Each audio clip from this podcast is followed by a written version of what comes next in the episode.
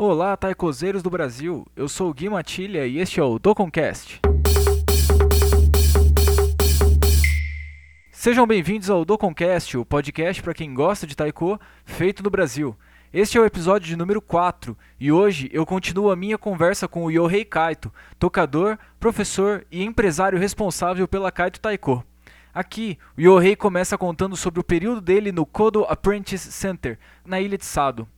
Bom, o tempo então da minha estadia foi de 2010 para 2011, né? Entrei então em abril de 2010 e saí de lá janeiro de 2011. Se pensar no dia da prova, é um ano e um ano muito muito intenso. Quando a gente fala aproveitar cada minuto do seu dia, lá é literalmente isso. A gente não perde, não exagero, nem um segundo do dia. Da hora que a gente acorda até a hora de dormir, ou se não falar, até mesmo durante o dormir a gente aproveita. Até falava que lá era dar o 100% em tudo. A gente recebia essa recomendação do nosso senpais, né? Quem não sabe, senpais é o pessoal acima da gente, hierarquicamente. A gente entra como primeiro ano. Quando a gente entra no primeiro ano, já tem o pessoal do segundo ano já entrando pro seu segundo ano de estágio. Então, a gente tem esse auxílio, né? Dessas pessoas. Você vai treinar taiko, é 100% na treino taiko. É, se você vai carpinar, é 100% você carpinar. Se você vai escovar os dentes, 100% escovando os dentes, direcionar sua energia para isso, né? É, e não fazer uma coisa pensando em outra. Ou se você, uma coisa que a gente faz todos os dias, né? Limpar o salão, né? Vamos limpar, vamos cuidar do que é nosso 100% pessoal até dá risada e, inclusive, entra nisso. O pessoal falava assim: quando for dormir ou quando for descansar, descanse 100% também, porque você vai precisar desse descanso. Esse foi um dos aprendizados que eu levo e onde eu tento, até nos dias de hoje, usar um pouco disso daí. E vai funcionar para tudo, não é só para o taekwondo, né? Pra quem está estudando, para quem está trabalhando, para quem está com a família, enfim, para tudo mesmo. Que era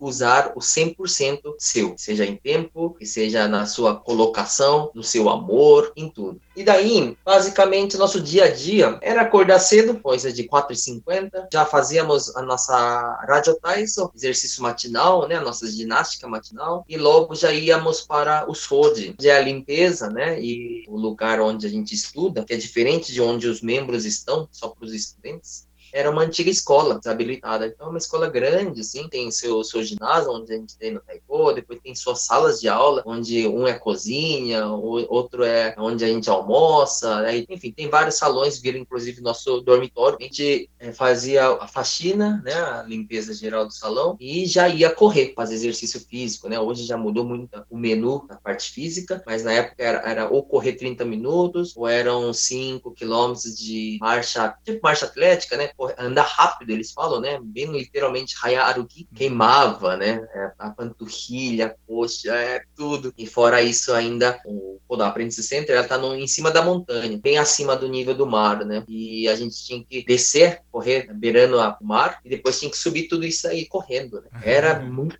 era. É, aí era correndo, não era caminhando, voltando, não. Engraçado, eu lembro disso. O pessoal falou assim: não, uma hora acostuma. Agora, cara, um ano correndo aquilo, e não, e é mentira mentira. não sei. A não ser atleta lá, mas eu, agora, minha experiência particular foi mentira. Foram todos os dias difíceis. Nunca subi aquele morro dando risada, não. Era um desafio você com você. É, não, eu hoje não pare, não pare, não, vamos, vamos, vamos. E ainda por último, ainda fazer aquele tiro, é aquele sprint que fala, né? É, é, é uma subida, então fazer a subida no print, vamos traduzir aí. Uhum. Então, eram 10 prints de, de, na subidaça, assim, parece que fosse só parede, tá escalando parede.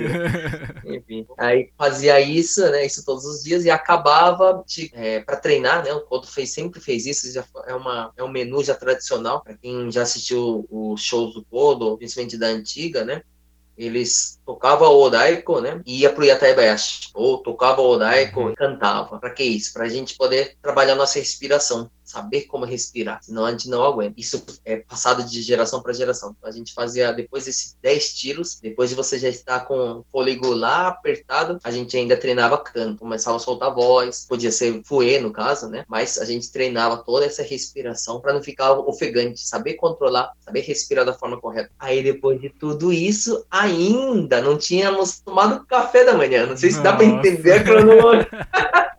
E eu levei um susto, cara. Eu falei, mas como que a gente consegue fazer tudo isso?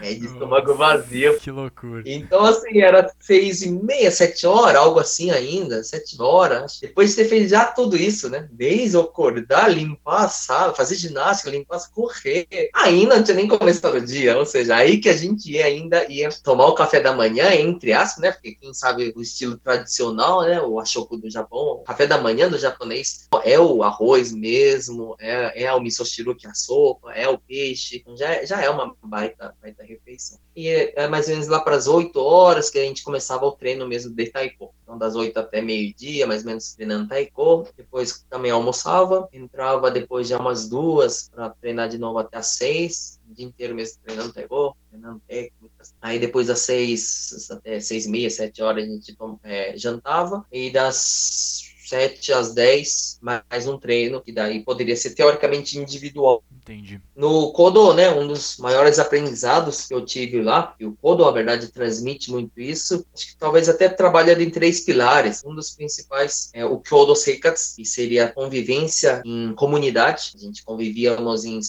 11 ou 12 por aí, aí depois mais uns 5, 6 ou até mesmo 7.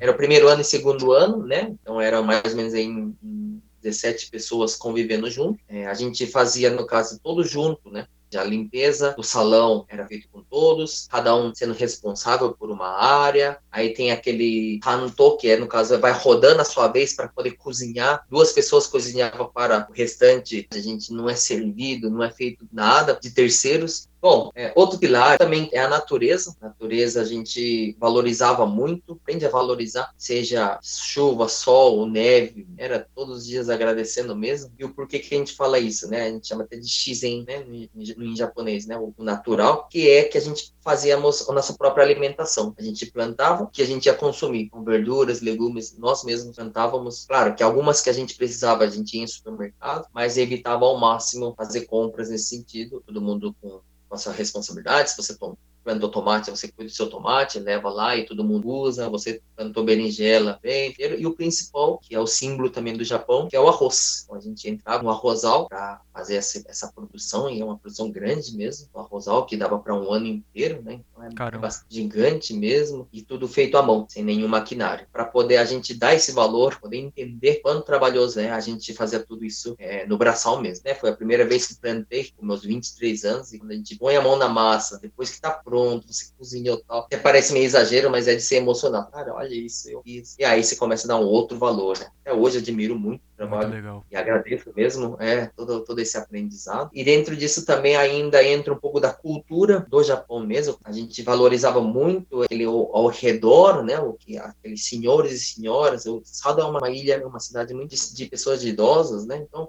Uhum. Essas pessoas sempre apoiavam a gente, sabia que a gente vinha de longe, vinha para o então recebíamos peixe, né, que eles pescavam, falavam, nossa, leva lá para vocês. Participamos também de, de omatsuris, que seria festividades, né, que lá é muito famoso Ondeko, que é o Onidaiko, tem não sei quantos estilos dentro da ilha. Fazemos também não só essa parte cultural de omatsuri, mas tem muito tradicionais como no, muito fomentado essa, essas artes. Então a gente tem essa experiência de poder vivenciar isso também. E daí, por último, vem o, um dos valores gigantes aí, que é, a gente chama de monozukuri, criar o seu próprio objeto fazer o nosso próprio hashi, pegar, cortava um bambu lá no meio do mato lá, serrava ela, trazia para o nosso local, fazia o tamanho que você quer e usava esse hashi todos os dias. Uma coisa simples, mas que se dá muito valor à criação do seu próprio objeto. E aí nem se fala, por a gente estar tá falando de taiko, nossos próprios batis eram todos feitos por nós. A gente recebia somente a madeira, ela no caso quadrado, e a gente deixava ela toda redondinha, feita à mão. Esse valor também no Kodo é muito, muito preservado e que tudo isso vem linkando por último aí, que é o taiko.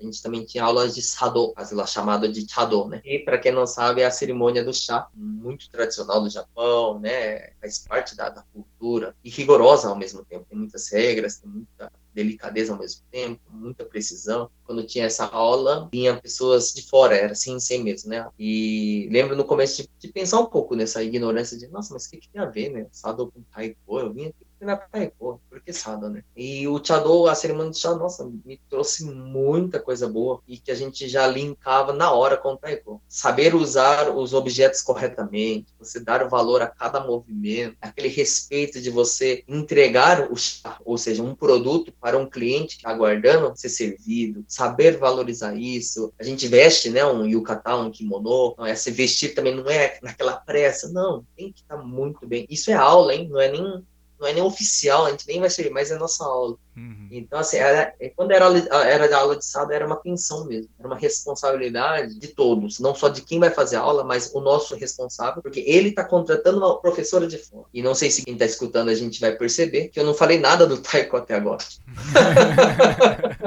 Ou seja, é graças a tudo isso, a esses pilares, que é a, que é a vivência de estar lá, é a cultura, esse valor ao, ao, à natureza, né, aos produtos que a gente, os objetos que a gente constrói, essa convivência de comunidade, era tudo isso que envolvia para com que saísse algo de bom no taekwondo. Taekwondo não está em primeiro plano. Aí que é a diferença muito grande, independentemente da área que você atua, mas que o propósito, o porquê que você está ali, é onde, tá, onde faz a diferença. O Taekwondo, a gente até, no, no, no linguagem japonês, a gente fala Ni no Sanotsugi, né? Ou seja, ela está em segundo plano, em terceiro plano, a não ser, até mais, não é o, não é o primeiro, não é o principal. Ela está lá ela é uma consequência de tudo isso. Então, se você tiver todo esse respeito com tudo isso que envolve ao seu redor, naturalmente você vai ser bom no Taekwondo. Claro que não adianta fazer tudo isso e não treinar Taekwondo, não vai ser, claro, um player muito bacana. Mas o Taekwondo entra só depois de tudo isso. Isso, isso eu acho muito bacana, assim, porque às vezes dá a impressão com relação à visão que às vezes a gente tem do Kodo, né? A gente achando que os caras só, só respiram taiko, né? A gente sabe que tem essa questão da, da, da plantação, deles cuidarem do, do, do próprio alimento e tudo mais.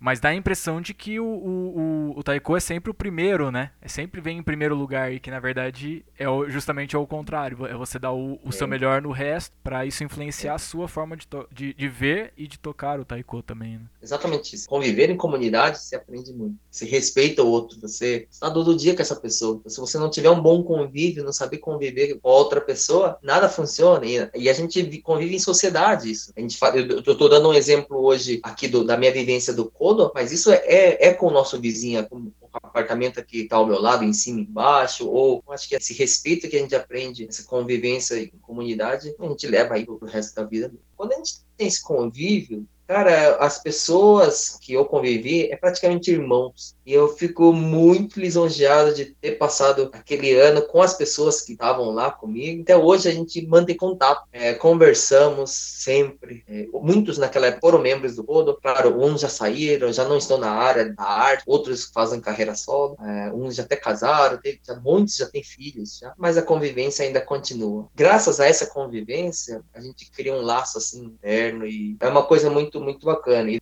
alguns exemplos, né, eu recebi a minha amiga, ela ela veio em 2013 para cá. Quando eu fui para lá, sou muito mega bem recebido, fico na casa dos meus amigos. Cara, não tem preço, né, cara? O que retornou para mim essa minha ida ao Kono, não voltou só com o taiko, de eu saber tocar Yataibashi, saber tocar o Odaiki, eu poder dar aula, isso é, vem realmente esse Nino-san que eu falei, que é, é, depois, né, Mas essa amizade que eu tenho até hoje, eu posso ir para o Japão, sou bem recebido por todos lá, gente, quando eu vou lá, a gente tenta reunir todo mundo, e vamos, vamos, vamos sair, vamos comer um okonomiyaki lá em, né, em Osaka, e tal. Depois eles gostam de ir em karaokê, né, a gente foi em karaokê da última, mas ninguém ligava nada, não precisava, não precisava mic, não precisava som, nada, porque a gente, cara, a gente sempre cantou, né, não conta, a gente canta. Então não precisa nada desses aparelhos. Bora, na, na raça, né? A gente fala na má, né? No, na palma e vamos cantar. E ainda tem essa convivência. Sempre eu convido o pessoal de vir para cá, mas a gente sabe, né? Que cada um tem sua vida, cada um tem né, a sua, os seus propósitos, suas correrias. Sei que não é tão fácil vir, mas a minha casa tá mega aberta para eles, como a deles estão para mim, e a gente tem uma amizade aí incrível mesmo. Que legal, muito legal. É engraçado, a gente assiste muitos vídeos do Kodô, coisas do tipo, e tudo aquilo que eles estão apresentando ali, na verdade, é um produto final, né? Tudo que existe por trás disso tem uma extrema importância para poder chegar e acontecer a apresentação daquela forma, né? Toda essa questão da, da, da comunidade ajuda a questão da convivência, que ajuda a questão da intro, do entrosamento, isso influencia totalmente a hora de você apresentar, de você. Você tá ali apresentando junto com aquela pessoa, e, e às vezes é uma coisa que, mesmo a gente aqui no Brasil, tendo os grupos tudo mais, às vezes a gente não tem essa convivência, a gente, ah, ok, vai ali, consegue apresentar com as pessoas tudo mais, perfeitamente, consegue treinar junto com a pessoa, mas não é o mesmo nível de intimidade como nesse caso, né? É, é um negócio ainda muito fora da nossa realidade, é um negócio que a gente pode ter amigos ali dentro do taiko e tudo mais, mas é outro nível, né? Um outro nível de convivência que faz com que é, o entrosamento seja outro, né? De tanto você conviver, vira irmão mesmo, você entende, você ajuda essa pessoa, né? Muitos do, dos meus amigos, eles vão depois de concluir o colégio, ou seja, com seus 18 anos. Quando eu uhum. fui, eu estava com meus 23 anos, e tudo aquela vivência que eu já contei. Então, assim, uhum. eu tinha uma função realmente de poder tentar amenizar, né, toda essa pressão, né? Eu já tinha um pouco mais de convivência, convívio, e eles não tinham, eu aproveitava um pouco a minha situação também, né, de ser brasileiro, entender um pouco os dois lados da, da, da moeda, e, e fiquei com essa função mesmo de falar, cara, tem um dia de amanhã, né? Bola para frente. Era um de convive tanto que a gente dava uma de, de irmão mais velho, ficando um pouco de mais novo, mas dava conselhos, eu tentava ajudar. E realmente era aquilo que o Codo trazia, né? Se todo mundo não se juntar, ninguém é membro do Codo, ninguém vai ser membro do Codo fiquei famoso lá com o termo, né? A gente chega lá e a gente pode colocar o nome no, nos taikos, né? Inclusive é no Shimidaiko, que a gente sempre é, afina, né? Pra quem conhece um pouco do estilo do Kodo, o que, que eles fazem, eles afinam o Shimidaiko lá no talo, né? É o quanto mais agudo, melhor. São dois esticando, um dá martelada na corda tal. E quando a gente chega, o nosso senpai, ele chega e falando, olha, a gente tem dois taikos, fica à vontade para colocar o nome em um, não apelidava. Até para você, isso fica uma recomendação também, o pessoal acha interessante, né? Para você dar valor, né? Você põe carinho, né? Quando você põe nome, né? Que legal. E foi muito natural, cara, muito natural. Quando falou isso, eu sempre tentei levar as coisas pro lado positivo, né? Eu acho que isso é uma coisa boa nossa do brasileiro. Aí eu apelidei de alegria. Cara, eu coloquei isso aqui, tem que ser minha alegria. Engraçado que não sei se o nome foi tão assim é, surpresa, uma surpresa para eles. Uhum. Surpresa colocar o nome que eles não esperavam. Então, cara, a Alegria lá ficou famosíssimo, né? claro, todo mundo vem perguntar o que quer dizer, o que, que significa, né? Sempre falar, é rap, rap, rap, rap e tal. Levei, eu acho que eu deixei muito esse nosso lado brasileiro, essa alegria mesmo nossa de viver pro pessoal lá. Foi bem bacana essa, essa, essa, essa convivência com eles. Lembrei também, no Kodo tem uma pessoa chamada Yasuko-san, que ela gosta muito de samba. Que legal. E por incrível que pareça, a maioria eu acho que não sabe, porque o Kodo não divulga muito isso, né? A gente tem aula de samba, cara, lá no, no legal. E a Yasuko-san, é uma, nossa, ela gosta muito do, do Brasil, gosta muito de samba. Eu já tocava batera, né? Mas samba, samba mesmo não, né? Então acabei tendo aula lá de samba, foi muito engraçado. Tamborim, tem todos os instrumentos lá no Kenshijoi. Ela vinha dar aula, tal, né? até hoje ela faz isso aí. Então, dá aula de tamborim, de surdo, de repinique, tem tudo lá. E era legal que eu, uma das minhas, uh, minhas funções lá no Kodo era pela manutenção dos instrumentos, tanto os taikos e outros, né? Qualquer problema que dava era cair em mim, né? Porque eu era responsável. O instrumento de samba também era minha. Nossa, fiz uma manutenção ali, né? Mas tenho orgulho, né? Aliás, até hoje fala, ah, eu quando você tava lá era tão bom, os, os instrumentos de samba não, ficavam abandonados, né? E era porque pra mim era fácil, né? Trocar pele, afinar, botar uma napa. Cara, ali eu me sentia à vontade, ali eu sentia, cara, esse, esse, esse, eu gosto também, né? Não que eu não, não, que eu não gostava do taekwondo, mas esse também adoro. Afinava, deixar tudo bonitinho, os tamborins, as baquetas. Ah, enfim, batia, batia saudade também, né? Batia saudade do Brasil. É, é, foi, foi um ano bacana, assim, sabe? Do samba também, aprender lá. Então, acabei que com essa fama aí de alegria, alegria, alegria, acabei tendo no final deixando uma faixa lá escrita alegria deixando lá na sala onde tinha esse instrumento de samba, né? E o pessoal falou que depois que eu saí de lá, ficou lá ainda durante um ano, aquele papel lá escrito. E foi um carinho muito, muito bacana. Que legal. Meu amigo, ele hoje é um dos responsáveis pelos, pelos aprendizes do Kodo, que ele fala que realmente ali é pilar do Kodo. Então, se não tiver o Kenshijo, esse, esse lugar para os aprendizes, é praticamente como se o Kodo estivesse acabando, que aquilo é aquilo que vai gerar ser membro, tal, tal, tal. Eu fiquei muito feliz que recentemente recebi uma ligação desse meu amigo, falando muito da nossa experiência lá, falando que trocava essa experiência que a gente teve, ter um amigo brasileiro chamado Yohei, que trazia essa alegria, tal, tal, tal. Então ele sempre comenta, e acabei gravando até recentemente um vídeo, né, pessoal que estava lá, porque era a última prova, era a última apresentação para os membros, onde ia definir quem ia subir quem ia descer. Acabei gravando essa mensagem de alegria para eles, de né, foco total, mas não, não deixa o amor de lado, confio no que vocês fizeram até agora. Então, assim, é legal ainda de ter essa convivência, de poder deixar essa lembrança legal daquela época Então foi, foi, foi interessante até hoje ainda a gente acaba agradecendo mesmo esse é, carinho. Muito bom, muito legal em algumas postagens também que você costuma fazer nos, nas suas redes sociais, né? É, você às vezes compartilha fotos e vídeos de um projeto chamado Parada Taiko. Eu queria que você explicasse sobre o que é esse Parada Taiko. Eu, eu, eu até fiz algumas pesquisas assim, mas é, queria entender um pouquinho melhor.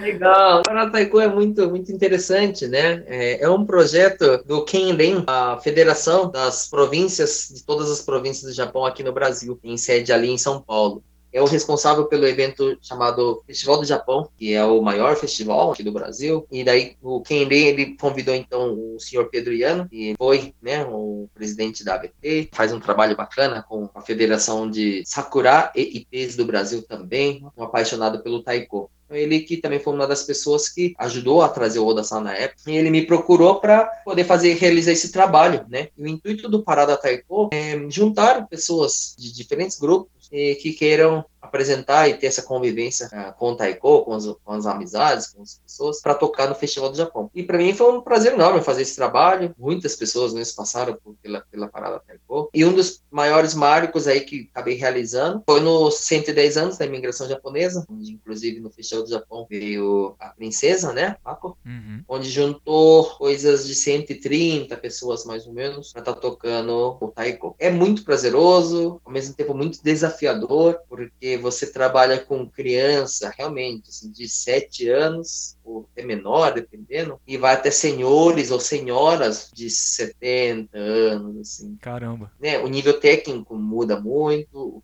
físico muda muito, tudo, tudo muda. Então, buscar esse equilíbrio, a empolgação dos do jovens, né, deixar o pessoal para cima, né, motivá-los, esse foi sempre foi um desafio muito grande. Né? Hoje, é, quem, quem tem tomado conta, que ficou muito do meu lado ali como assistente, ajudando eu muito, está com uma capacidade gigante aí também de, de poder estar tá ensinando, que admiro muito, é o Felipe Fujimoto. Eu fico um pouquinho aí de lado neste ano, por contas particulares também, que teve bastante, é, em outros projetos pessoais também que eu tenho, e também por achar muito, muito legal ter uma outra visão, uma outra forma também de trabalhar. É, eu acho muito válido. Então, hoje, o Felipe Fujimoto, que está na frente aí da parada Taiko, é, ele tem dado conta, sou muito capacitado, sempre estamos trocando ideia, para ver se eu consigo também ajudar mesmo de longe, mesmo não estando ali na, na ativa. O pessoal acaba perguntando, né? Nossa, por que, que você saiu? Quando você sai de um projeto, parece que você brigou, né? Não, é muito pelo contrário. Na verdade, são projetos, né? Que a gente pensa para os dois lados. Um, um pelo projeto de ter pessoas diferentes, ter pessoas novas, dar continuidade de forma diferente. Acho isso muito bacana. E também, outro motivo, na verdade, é um pouco do, do meu pessoal mesmo, né? Estou com outros projetos, estou reformulando muito a empresa, estamos alinhando durante esse, esse, período. E isso, não foi nenhuma, nenhuma, nenhuma, nenhum rompimento, muito pelo contrário, continua esse contato bacana. Com certeza estarei participando de outra forma, apoiando. Agora a gente vai para umas perguntas mais pessoais, assim, então é bem da sua opinião ah. mesmo. Fique à vontade para contar o que você achar que é válido para essas perguntas. Você como um tocador que se apresenta agora, você mesmo já falou que há nove anos você é, tá tocando profissionalmente no Brasil, mas mesmo que não seja desses nove anos, mesmo que seja de todo o período que você toca, assim, que você já fez apresentações junto com a sua família, né? Quais foram os lugares mais legais, assim, que você apresentou? Até os, ou os mais emocionantes? Emocionantes, né? Aquilo que trouxe para você uma, uma sensação legal, assim, de, de uma apresentação, aquela apresentação, assim, que te marcou, assim? É, as apresentações que, que, eu realizei até agora, que nós aqui, como você falou, a família toda realizamos, todas realmente foram muito bacanas. Todos os lugares que eu conheci até hoje, e que realmente de norte ao sul, foram coisa de cinco estados que a gente não foi, o resto a gente foi tudo. Todos esses lugares passados não foi que a gente foi lá, vamos comprar uma passagem, vamos passear em família, não. E o que bacana é isso, que todos esses estados que a gente conheceu, foi através da música, foi através do Minho, através desse grupo, do convite que a gente teve. Prazer enorme poder viajar e poder conhecer pessoas. E, é, fora isso, também tive a oportunidade de tocar no exterior. Em 2013 fui nos Estados Unidos, junto com a minha irmã, fazer uma apresentação lá. Toquei também na Argentina e no Japão. Né, com a minha amiga, quando, ela, quando eu estive no Japão, ela nos convidou, vou fazer a apresentação, vem aqui, fiz a participação. Eu não vou conseguir enumerar um só, né? Mas eu queria separar aqui. Eu acho que vamos lá, três então, momentos é, bem bacanas. Primeira, uma apresentação que eu fiz com meu primo, com o Yuzo, na cidade de Manaus. A gente foi convidado pelo consulado é, da região para fazer uma apresentação. É, foi Shamisen Taiko. Teatro Amazonas, teatro onde muitos artistas passaram. É um teatro de muita história, né? Da época da borracha. Nunca tinha entrado, né? Foi a primeira vez, inclusive, fui para Manaus. Então, quando eu entrei no teatro, foi de cair o queixo, né? De uau! Mas foi espetacular. O teatro em si só é um charme. É, lembro muito desse dia aí, que foi a gente tocando, foi o, o pessoal do Belém, grupo de Manaus também, tocando nesse evento. Lembro que era gratuito, eu lembro que fez uma fila. Para quem Caramba. conhece esse teatro Amazonas, é gigante, né? Ao, ao redor dela, dava volta e porque foi anunciado também, claro, nas redes, né, é, de televisão, rádio, então o pessoal foi mesmo para assistir. Eu lembro que o cônsul precisou ir para fila, pedir desculpas, assim, não cabe mais, não podemos superlotar o local, fica perigoso. Foi, foi emocionante mesmo. E na hora de tocar, né, o ambiente ajuda muito, nem se fala o público, mas foi uma energia, assim, que eu não, não consigo nem, nem expressar aqui. Segunda, então, é a minha apresentação é, nos Estados Unidos, é a primeira vez no exterior, no ano de 2013, fomos convidados por um amigo nosso, e foi em Miami. Foi em Miami que a gente fez a apresentação, num parque, muito bem recebido pela organização. Enfim, foi um evento bem bacana. Foi a primeira vez que conheci nos Estados Unidos. Isso foi eu e minha irmã, né? Fomos em dupla e fizemos uma apresentação também de Minho, com Taibo, Shamisen, falando um pouco ali da nossa história também para o pessoal de lá. Fizemos muitas amizades, pudemos, pudemos também passear um pouquinho, conhecer um pouco. A gente carrega com muito carinho essa, essa experiência. Por último, a experiência que eu tive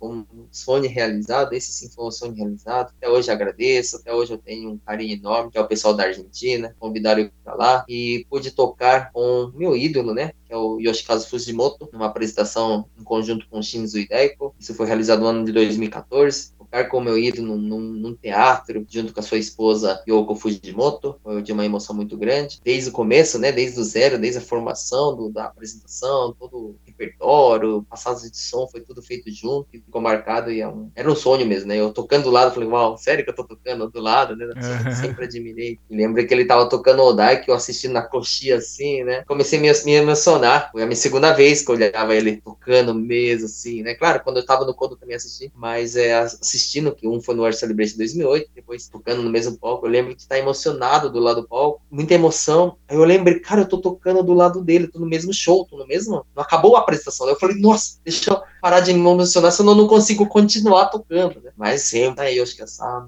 eu não consigo colocar palavras, né, adjetivos para ele. Ele é ele, eu acho que fora da curva, nasceu para isso. Eu falo que é uma lenda viva. Enfim, foram essas três bem bacanas que eu toquei, uma experiência muito bacana. Imagino como deve ser realmente emocionante você conseguir estar tá ali lado a lado com o seu ídolo na mesma apresentação, tipo, dando o melhor de si. Pô, deve ser maravilhoso. você comentou de todas essas apresentações que você gosta muito, mas existe alguma experiência assim que você considera que, pô, essa experiência não foi 100% ou não foi tão legal assim? Tem, tem alguma algum exemplo de, de, de experiência dessa forma? Bom, experiência ruim, acredito que não tenha, viu, Gui? Que eu poderia falar, talvez, talvez algumas dificuldades que a gente encontra para fazer uma apresentação boa ou da, gente, da forma que a gente espera. Eu acho que é um pouquinho mais nessa linha do que uma experiência ruim. Assim. Eu acho que muitas pessoas passam por isso também, mas é muitas vezes o alinhamento técnico, né? De vez quando você precisa de uma estrutura X e te entregam Y.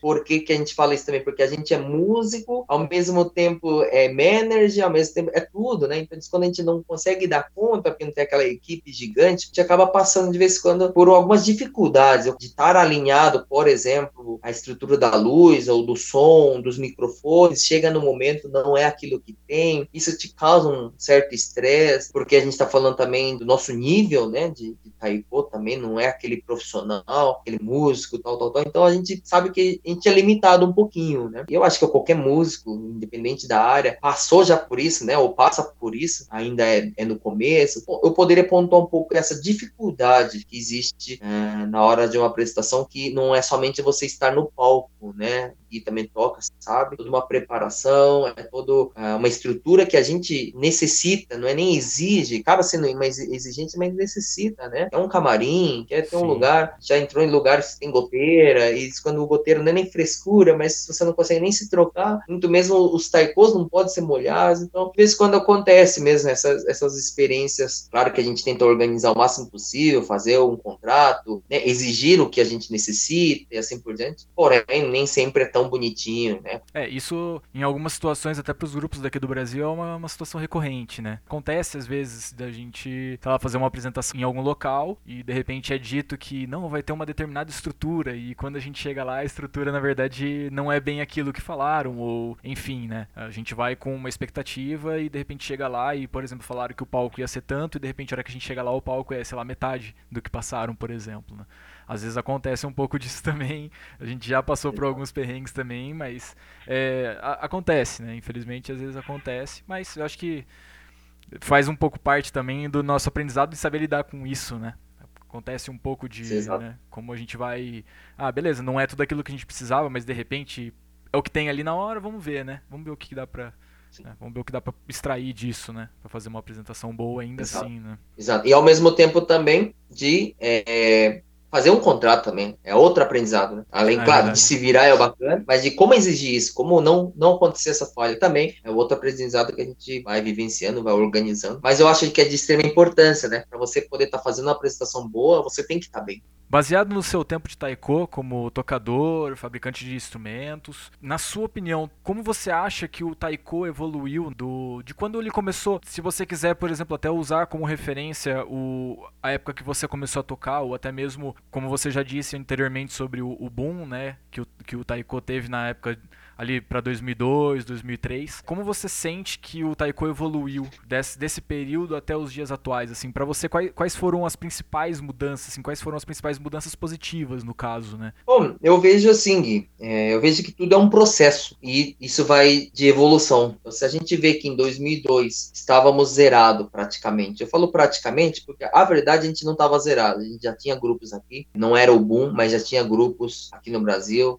pioneiros nesse tocando. Então, o pessoal acha que começou em 2002, mas tinha dois ou três grupos já formados aqui no Brasil. Mas pensando, pensando então aí do boom, vamos dizer assim, muitas pessoas começaram e, e, até hoje não tenha dúvida que está tendo até nos dias de hoje é, um progresso muito grande. Acho que qualquer um reconhece, né? Olhando do que a gente sabia, eu me incluo nessa, é, estava nessa época também. Acredito que a parte técnica, a parte do Kihon, que a gente fala são os fundamentos, eu acho que todos pegaram muito bem, tem pessoas ainda pegando muito bem, aperfeiçoado muito bem, tem evoluído muito bem mesmo. Acho que essa parte aí não tem o que discutir, todos tocam todas as batidas muito bacana, uma evolução constante. E cada um foi buscando a sua forma, né? Uns pesquisando, é, buscando isso, outro vendo outros vídeos, uns indo para o Japão, né? No caso como o meu caso, outras pessoas também foram buscar informações no Japão e outros lugares. E eu acho que estamos num nível aí que todo mundo esteja buscando agora esse lado um pouco artístico. Quando eu falo artístico, não é somente estar no palco e apresentar bonito, mas como que a gente transmite o nosso sentimento, a gente tocando, né? É, eu com o vizinho, né? Com o meu amigo, por exemplo, mas isso também para o público. Então, uns agora devem estar buscando dentro de você, cara, o que, que eu quero transmitir com isso? Outros talvez estão buscando é, ideias de fora, assistindo vídeo, o que, que a pessoa faz, mas eu acho que estamos entrando para esse lado artístico. É como eu falei, é um processo. Então, acho que estamos nessa etapa, neste exato momento. E eu desejo desejo, torço muito, estou dentro dessa também, nessa, nessa embarcada, com que sejamos referência. Sejamos referência de falar, qualquer pessoa que não nunca ouviu taiko sabe, ah, isso é, é taiko, eu já, já vi em vídeo, em TV, falar que taiko do Brasil, que seja em, em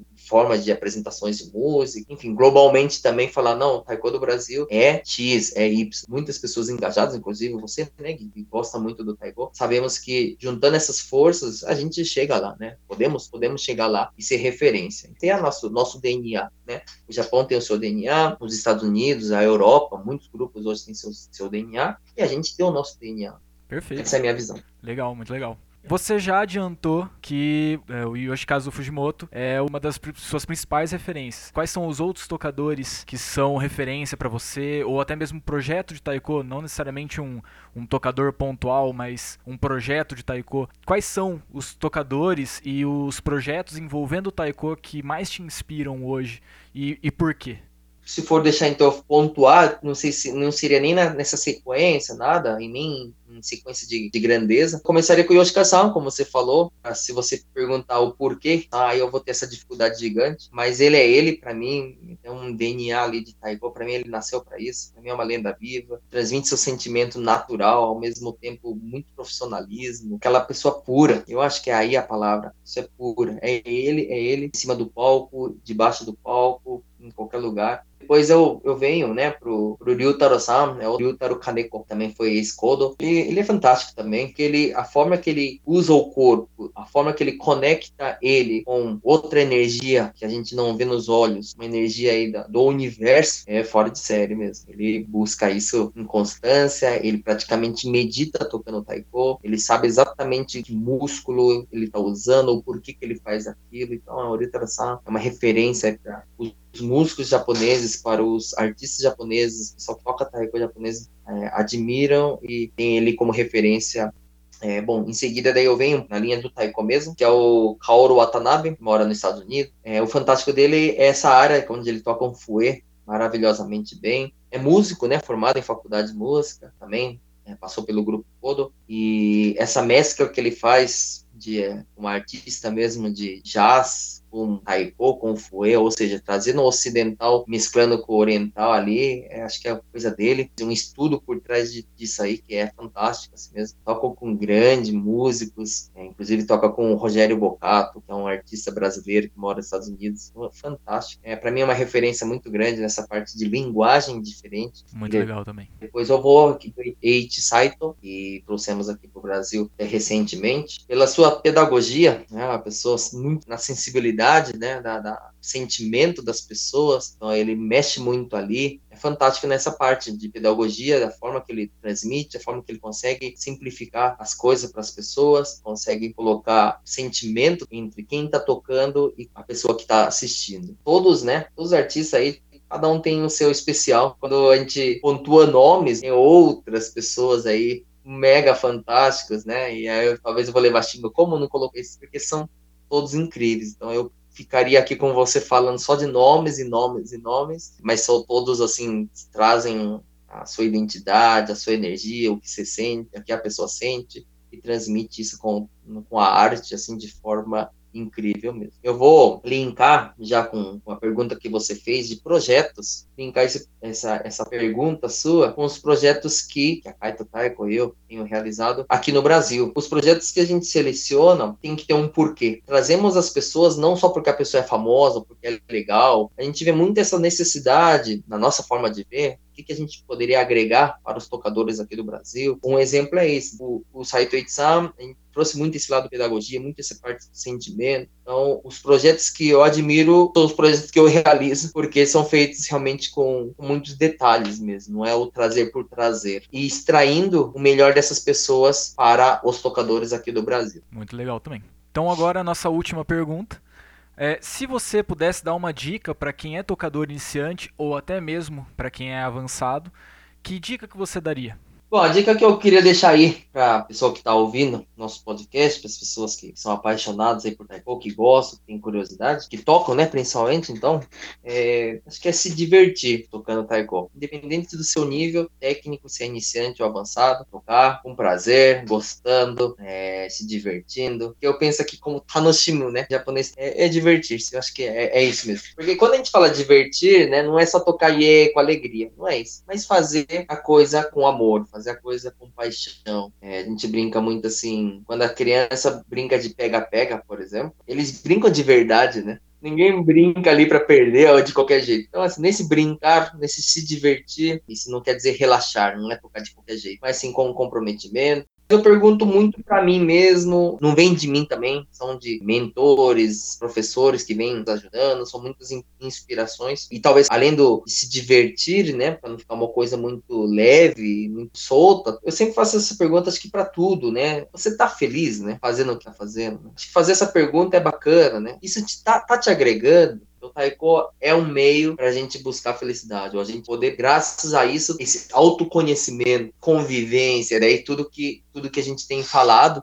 E daí, para quem já é um pouco mais avançado, além disso, né, ouvir diversos estilos, ter pessoas de referência, buscar essas referências, sempre tem pessoas acima da gente, sempre terá. Claro, estudar, né? Estudar vai ser essencial, né? A gente continua aprendendo, continua vivendo, conhecendo, e para isso precisa estudar, precisa estar envolvido, precisa ter perseverança, e com certeza isso só vai agregar, tanto para quem toca, tanto para quem escuta, para o grupo. Bom, então para a gente poder finalizar a nossa conversa hoje. Eu aproveito também para deixar um espacinho aqui para você poder divulgar as suas redes, porque você é uma das pessoas que eu vejo que é bastante ativa nas redes sociais, está sempre postando algum conteúdo de relevância, também divulgando um pouco do que você faz. Esse é o momento agora para você poder divulgar para as pessoas as suas redes sociais e, e para as pessoas poderem acompanhar mais seu trabalho também. É, realmente eu faço as redes sociais com muita naturalidade como eu tenho conversado com você hoje aqui, com esse intuito mesmo de transmitir algo que eu tenho, algo que eu possa agregar. Nas minhas redes sociais, eu estou um dos principais canais aí, como Facebook e Instagram, é, como yohei.kaito, e se fica fácil, é y o o h e y ponto k a i t o Estou é, nessas redes sociais e temos nosso site www.kaitotaiko.com.br qualquer lugar vocês digitando aí, vocês acabam achando eu aqui no. Queria agradecer então, carinho aí, é, essa oportunidade de poder falar com você, poder falar com as pessoas aí que, que estão nos ouvindo. Para mim é um prazer enorme poder agregar, poder estar do lado dessas pessoas. Eu acho que a gente aprende muito a experiência dos outros. Não tenha dúvida que eu vou seguir esse podcast aí, ouvindo todos que vão passar, que é uma troca mesmo de, de conhecimento, de ensinamentos, de aprendizados. Então fica aqui meu gigante mesmo, meu carinho enorme, um abraço gigante é, a você, ao Doconcast. Parabéns pela iniciativa. Nos vemos aí, né? No, no, quem sabe nos outros, numa outra oportunidade, nas outras edições, nos outros capítulos. Muito obrigado você também por ter disponibilizado seu tempo para poder participar aqui do, do Doconcast. A gente vai sempre trocando as nossas experiências para a gente pensar justamente nessa, nessa evolução da, da comunidade tocadora de taiko aqui do Brasil. Toda a nossa conversa aqui foi super legal e tem muito conteúdo aqui, muito legal para as pessoas poderem é, entender muito, muitos aspectos até do, do, do taiko daqui do Brasil e até a questão do Kodo, que é um, um, grupo que muita gente se espelha aqui. Então eu acho que vai servir muito pro, pro pessoal poder ter mais referências, assim, até o, todas as pessoas que você citou aqui também, que são referências para você. Todo esse tipo de conteúdo, assim, é sempre muito válido para todo mundo, porque independente se a pessoa tá começando agora, se a pessoa já, já toca há um tempo, como você mesmo disse, sempre tem alguma coisa que a gente pode aprender, né? Sempre tem alguma coisa que a gente tá evoluindo o tempo todo. Então, pô, mim é um prazer enorme de, de poder ter todo esse conhecimento que você compartilha com a gente aqui. Para dúvidas, sugestões e críticas, o e-mail é quioprojeto@gmail.com. Para quem ouviu até aqui, um muitíssimo obrigado, fique de olho e acompanhe os próximos episódios. Este foi o Doconcast e arigatou gozaimashita.